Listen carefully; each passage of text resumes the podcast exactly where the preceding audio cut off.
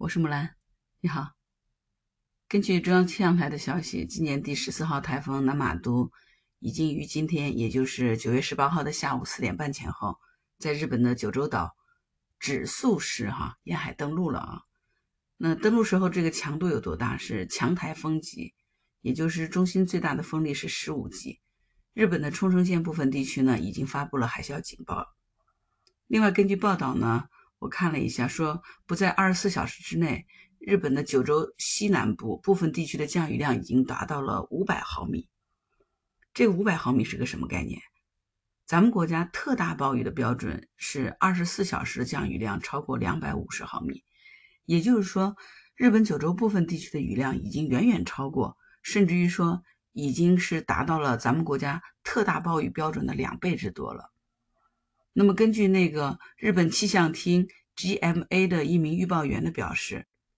他说，台风在逗留九州期间，可能会达到破纪录的一千毫米以上的降雨量。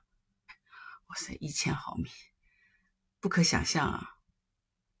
日本气象厅已经发布了非常罕见的特别警报，而且呢，根据预计说，这个南马都会在接下来的时间数次登陆日本。什么意思呢？就是说，十八号第一次登陆以后，南马都就会进入到大海里。然后呢，在日本的鹿儿岛进行二次登陆，二次登陆的风力呢可能会减弱，但是依旧达到了十二到十三级。十二级的台风的破坏力它也是超强的，把房子掀翻，把行人吹走，我觉得那是很轻松的一件事儿。因为一九八八年八月八号，杭州曾经被一场台风直接登陆横扫，当时整个杭州几乎是被摧毁了，几个人合抱的树都给吹倒了。那次的台风风力就是十二级，所以说二次登陆的十二级强度也是很厉害的。第三次可能会在长崎和福冈县登陆，第四次可能是在山口县以及广岛地区登陆。也就是说，这个南马都将在接下来的十九号到二十号，从西南到东北方向一路横扫整个日本，穿过本州岛以后，于二十号的白天可能到达日本以东的洋面。可以说，这是一条集合了整个风灾、雨灾还有潮灾的 前所未见的登陆。我看了一下那个台风的路径图，感觉它就是一个直角、直接弯的路径，然后横扫整个日本的。日本的气象专家已经把这个南马都台风预估成为最高级别的预警了，说这是日本从未经历过的台风，包括暴风、大浪、大潮。气象厅还预测说。这次的超强台风可能带来创纪录的大风大雨或者暴风雨，呼吁民众要尽早的采取避难的措施。我看了网上的一些报道说，日本九州在之前就已经开始了疏散差不多三百万人进行避险了。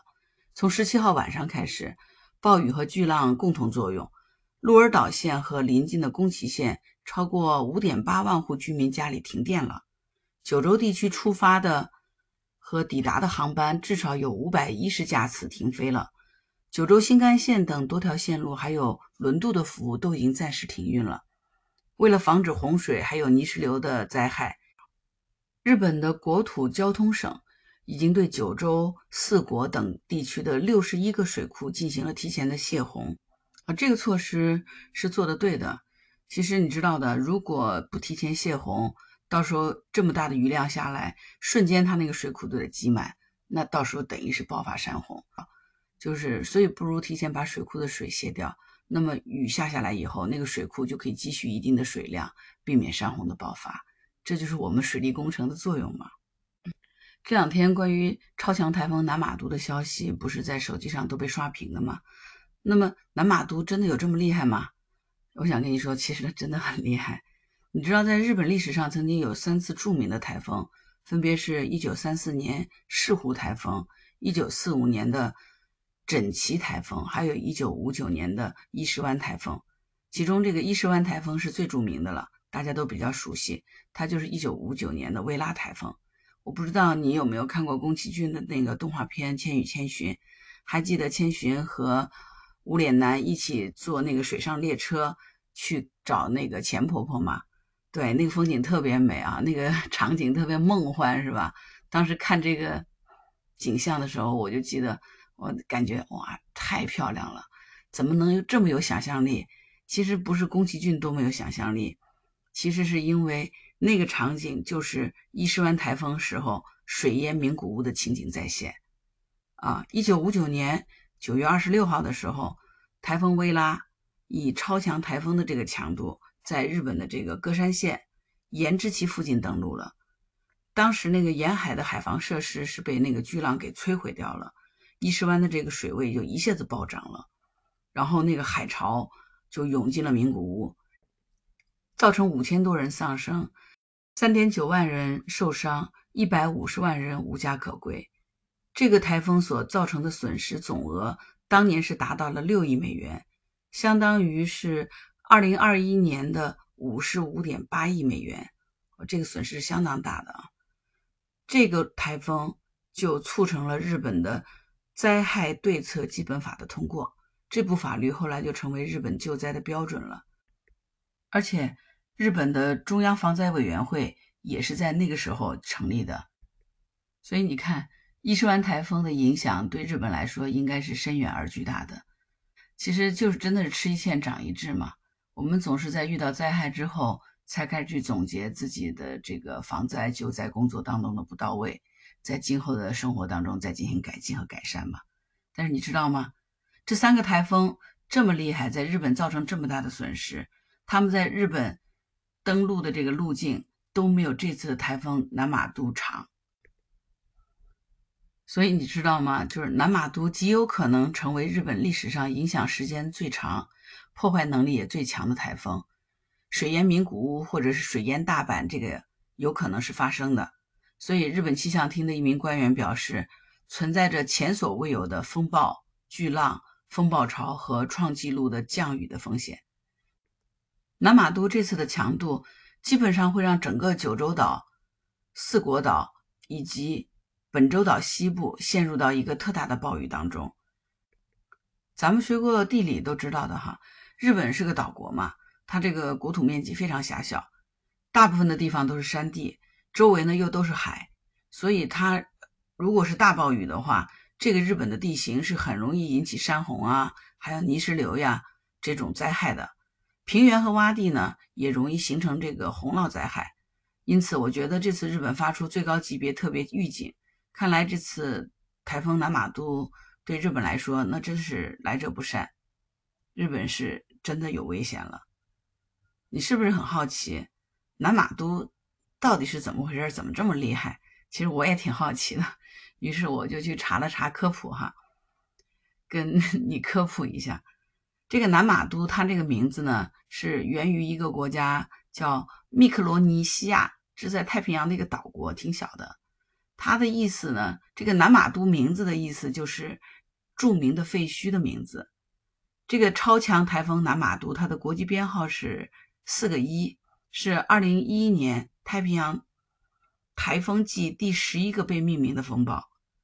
南马都这个名字是米克罗尼西亚波纳佩岛一个著名的废墟，那个废墟叫南马都尔。所以这个台风呢，它是影响范围包括菲律宾、日本、中国福建和台湾地区的。南马都总共是造成过四十余人的死亡，六千余人的受灾的一座废墟啊。我觉得 这个意思也挺诡异的。而且你知道吗？最有意思的是，这个南马都它已经是第四次登陆日本了。之前几年，它就曾经数次登陆过日本，只不过呢都没有这么大的破坏力，好像是它对日本是情有独钟的。但是也不知道是不是巧合，去年的今天也是在九月十八号这一天，而且呢也是第十四号台风横扫了日本。那个台风的名字叫灿都。如果是浙江的朋友，我想你应该都比较熟悉的，因为本来那个台风它也是超强台风嘛，我不知道你还有没有印象啊？特别有意思、特别戏剧的是，本来那个灿都它是说预计在去年的九月十三号白天，在浙江的舟山和宁波一带沿海登陆的，就跟前面两天那个梅花一样的，不是在舟山第一次登陆了吗？是不是风力很大的？当时杭州也是受影响的，而且宁波呀、舟山这一带都是在严防这个抗台的这个工作里面的。杭州那时候也是有点刮风下雨的，哎，谁知道这个灿都在东海西北部海域转呀转，转了一圈以后，突然来了个大拐弯，直接就奔了日本了。当然，在这个过程里面，它的强度也逐级减弱到了一个热带风暴级啊。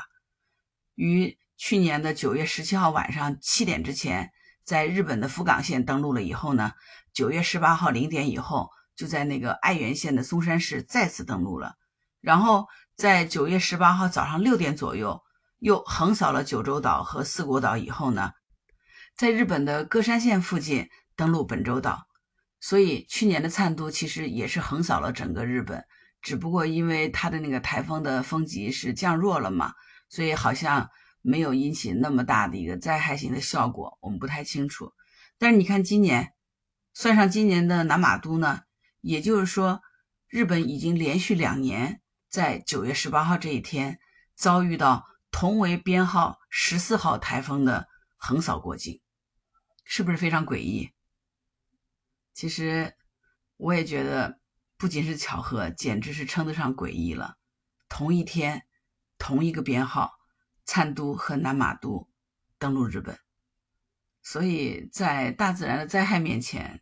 我觉得咱们人类有的时候真的是挺无能为力的，对吧？真的是希望哈，这次台风不要有人员伤亡，房子塌了还可以重建，人没有生命了那就无可挽回。哎，好了，不说了。今天是九月十八日，九一八的纪念日。作为中国人，我们肯定要铭记历史，勿忘国耻。